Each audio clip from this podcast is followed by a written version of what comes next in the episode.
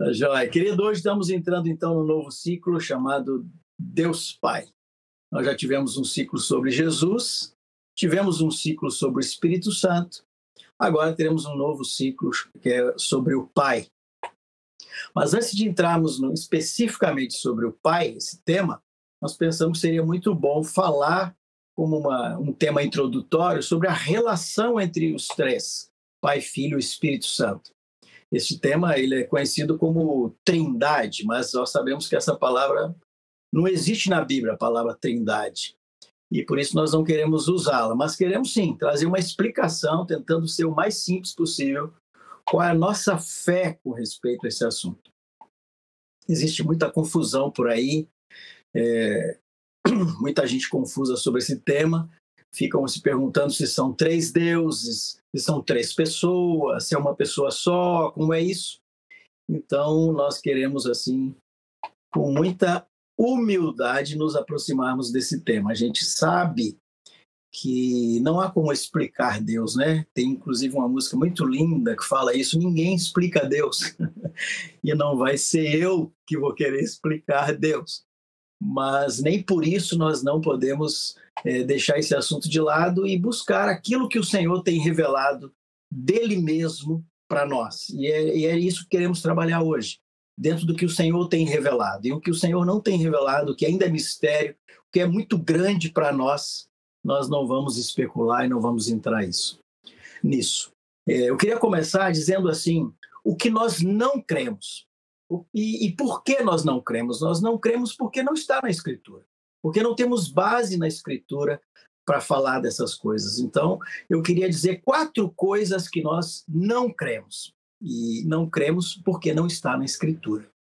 A escritura não diz que Deus é dividido em três, que cada um é um terço de Deus, que são 33%, 33,333, aquela coisa de três, para cada um, e eles juntos se completam e formam Deus. Nós não cremos assim.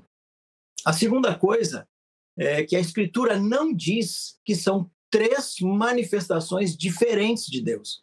Que Deus se manifestou uh, no Velho Testamento e que depois, através de Jesus, foi uma outra manifestação de Deus e que o Espírito Santo é uma outra manifestação de Deus nos dias de hoje. Nós tampouco cremos assim. É, a terceira coisa que a Escritura não diz é que o Pai, o Filho e o Espírito Santo são um Deus e são também uma pessoa só. Nós não cremos nisso, que tanto faz um como o outro, que é uma questão de nomes, que no final é uma coisa só, pode falar Pai, Filho e Espírito Santo é a mesma coisa. Nós não cremos assim também. E tampouco, que é a quarta coisa que nós não cremos, que a Escritura não diz, é que os, são três deuses diferentes nós também não cremos assim. Como, como nós cremos, então? Como nós cremos? Qual é a nossa fé?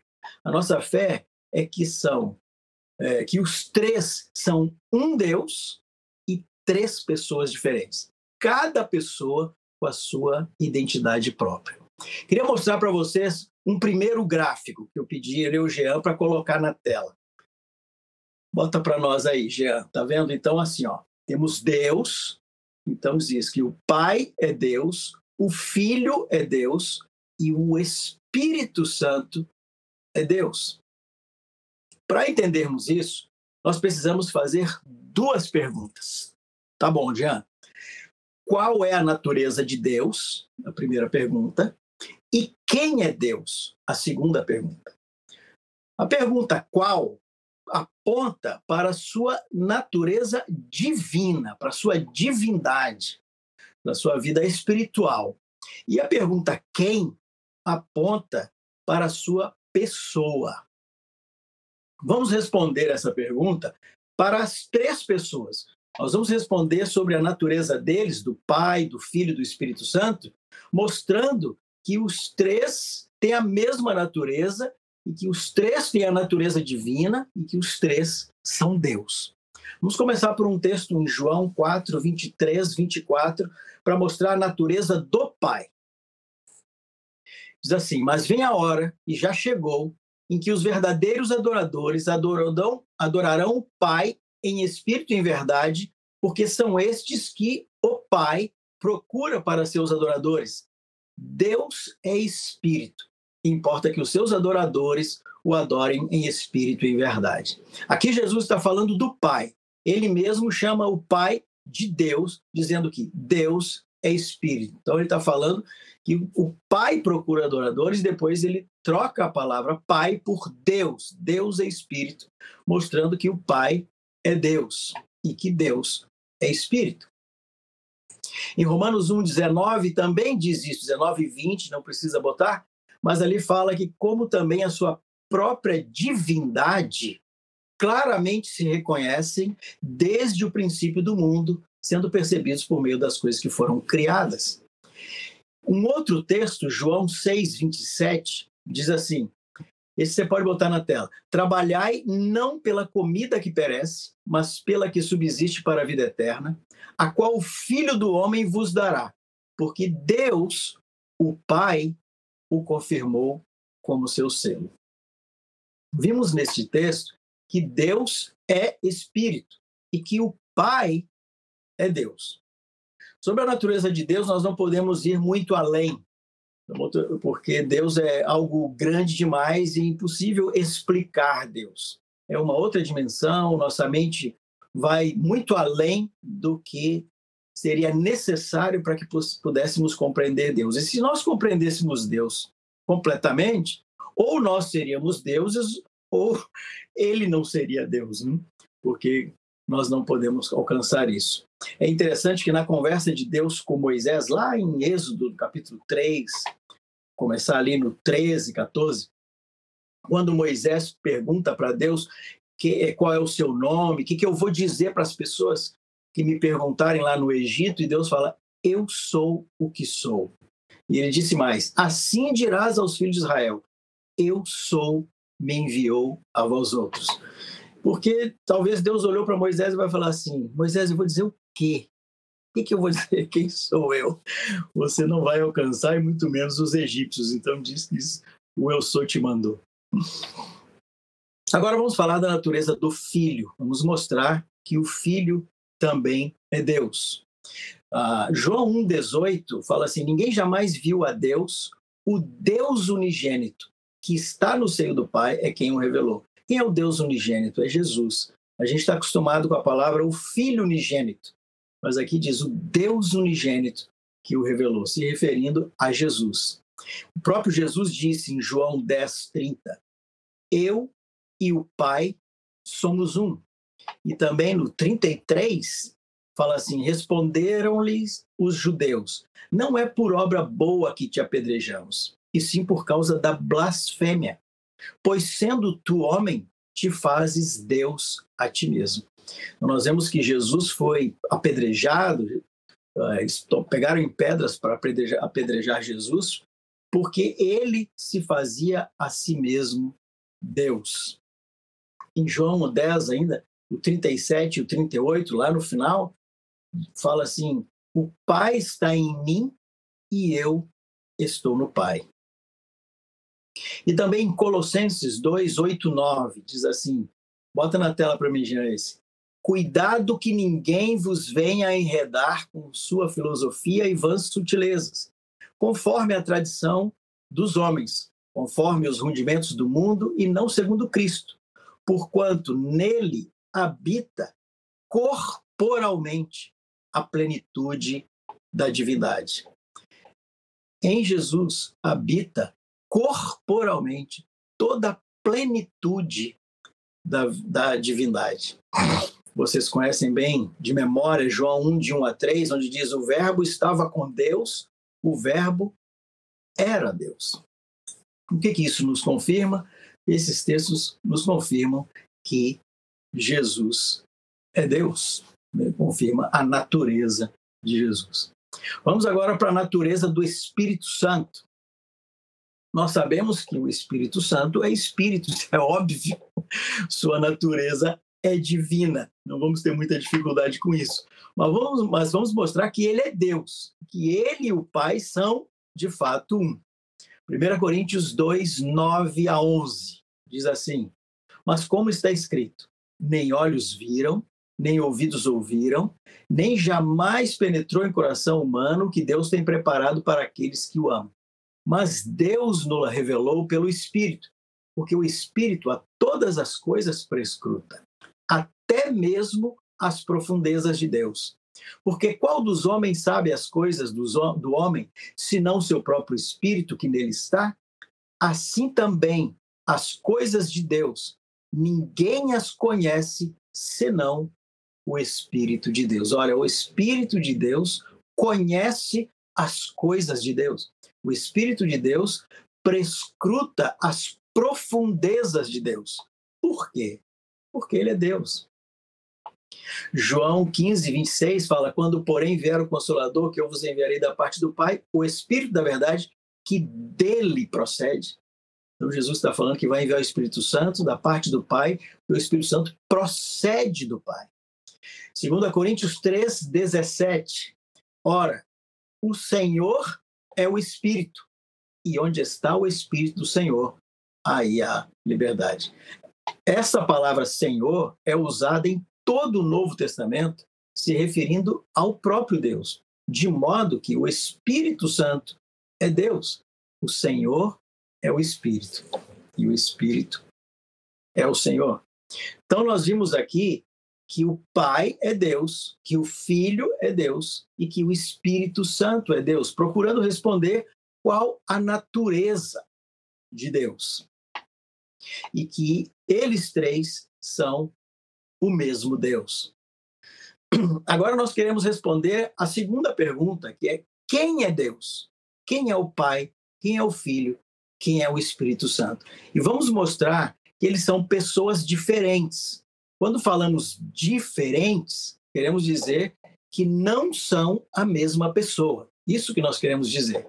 Vejamos agora o segundo gráfico. Bote ele aí.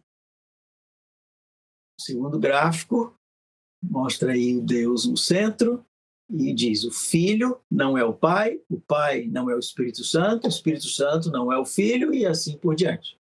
Que um não é o outro.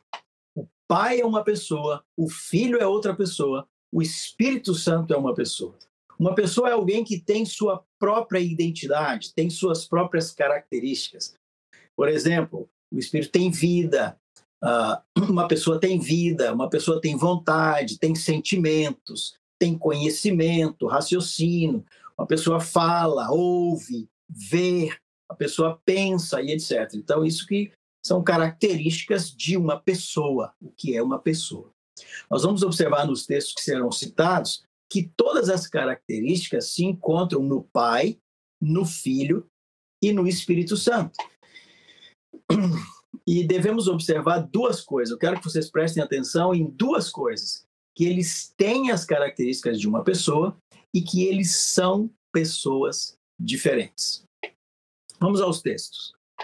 Uh, os primeiros eu quero só citar, não vamos mostrar na tela.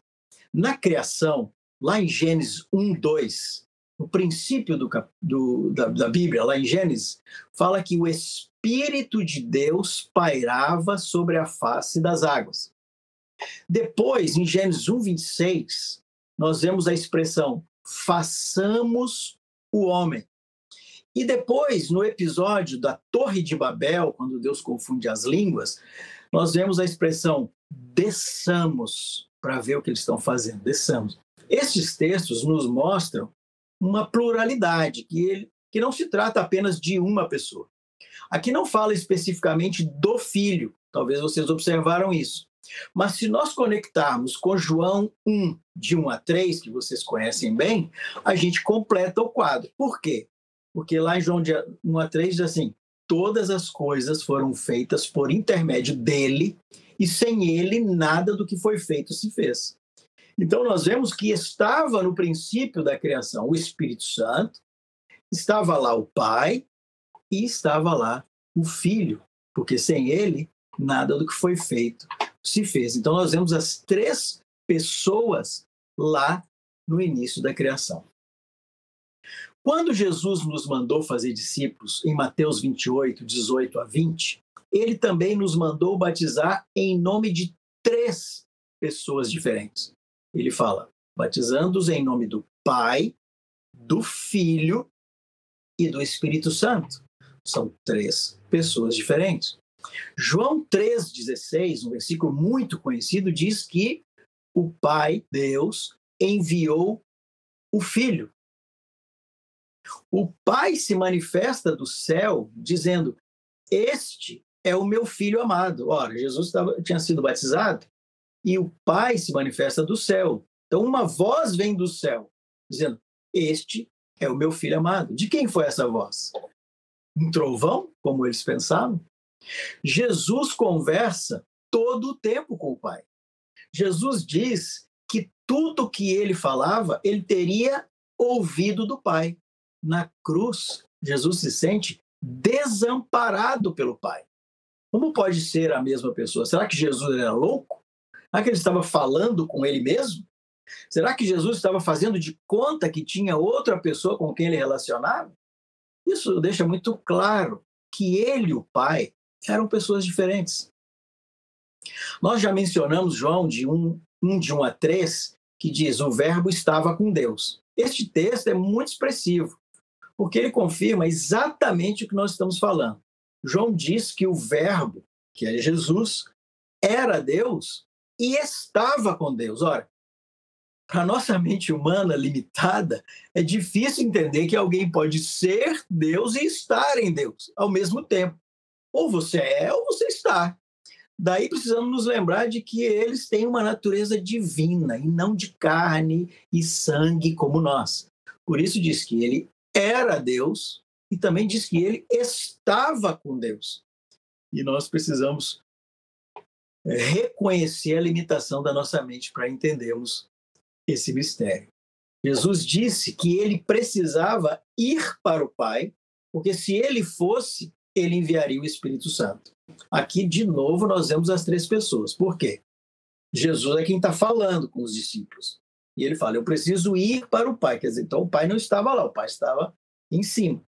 E ele fala: Porque se eu for, eu vou enviar o Espírito Santo. Então, o Espírito Santo estava lá e ia ser enviado. E foi enviado. Então, nós vemos de novo as três pessoas. Disse é, também que o Espírito Santo glorificaria a ele, porque iria receber do que era dele. João 16, 13 e 14, Jesus diz isso.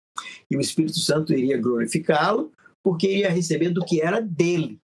Preste atenção nessas palavras. Isso nos mostra que são pessoas completamente diferentes. Um envia o outro, que vai ou que vem. Um fala com o outro, que ouve. Um dá ao outro, que recebe. Então, nós percebemos muito claramente que são três pessoas diferentes, separadas. Não são a mesma pessoa. Já eu queria mostrar para eles o gráfico completo agora. Você tem ele aí? Vai botar na tela para nós? Olha como ficou o gráfico. Na primeira parte, nós mostramos a parte de dentro, dizendo que o Pai é Deus, o Filho é Deus e o Espírito Santo é Deus.